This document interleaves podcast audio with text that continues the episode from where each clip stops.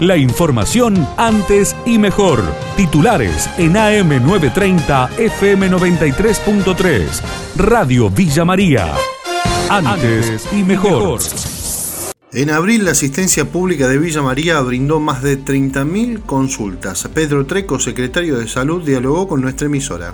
El sistema de salud municipal atiende aproximadamente unas 22.000 a 24.000 personas históricamente en forma mensual. Nosotros el año pasado, cuando viviendo en esta época de la cuarentena más dura, la época de la cuarentena más dura, esos números habían caído significativamente. Nosotros en el mes de abril del año pasado habíamos tenido 15.000 consultas. En febrero de este año empezamos a ver que las consultas volvían a los números históricos y en abril, eh, por ejemplo, nosotros el año pasado había habido 15.000 consultas y este, este mes de abril tuvimos 30.311 consultas, de las cuales solamente el 10% estuvieron en relación con eh, consultas por COVID.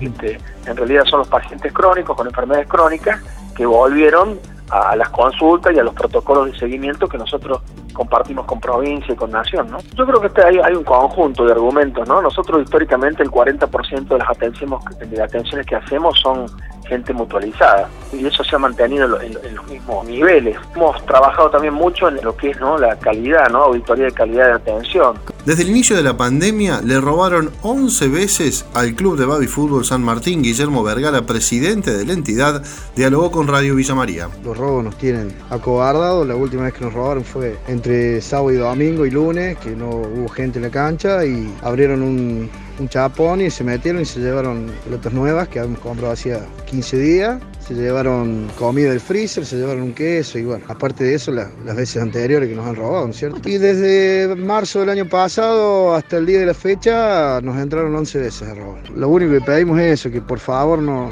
no nos roben más y... El hermanastro de la joven detenida por el homicidio en barrio Trinitarios dijo que fue un accidente, José Fernández falleció luego de permanecer varios días internados y su hija fue detenida. Soy hijo de la primer pareja de José Fernández, la conozco desde que era adolescente, que ella llegó a la familia con poquitos meses. Yo ahora estoy viviendo en Río Gallegos hace como 15 años y nos enteramos de esto y estamos muy angustiados. La verdad me entero por la misma familia, por la señora que convive con José Fernández y por Ayelén que tuvo un accidente, eh, José. Eh, me sigo comunicando con ella unos días a ver cómo estaba. Ellos me cuentan más o menos cómo fue el accidente, un accidente doméstico en el que en que la perra que tienen en el patio la empuja y se cae sobre un balde que tenía recortes de hierros y bueno, los pormenores del accidente. Después de esto eh, me entero que van a hacer un allanamiento a mi casa y la encuentran a mi hermana sola. Mi hermana tiene una discapacidad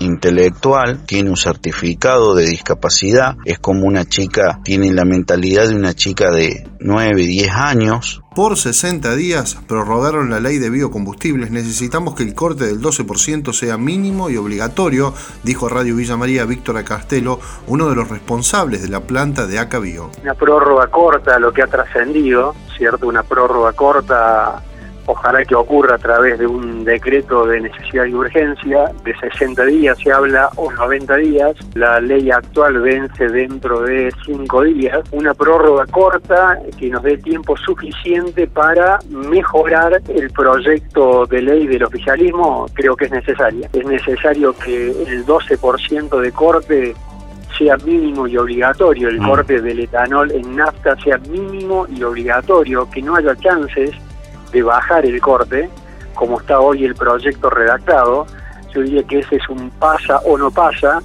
y eso, bueno, en una negociación se puede lograr en un mm. determinado tiempo. Y el segundo punto trascendente es el tema del precio, por lo tanto, que haya un precio que cubra todos los costos de producción. La información de Villa María y la región, AM930, FM93.3. Radio Villa María. Antes y mejor.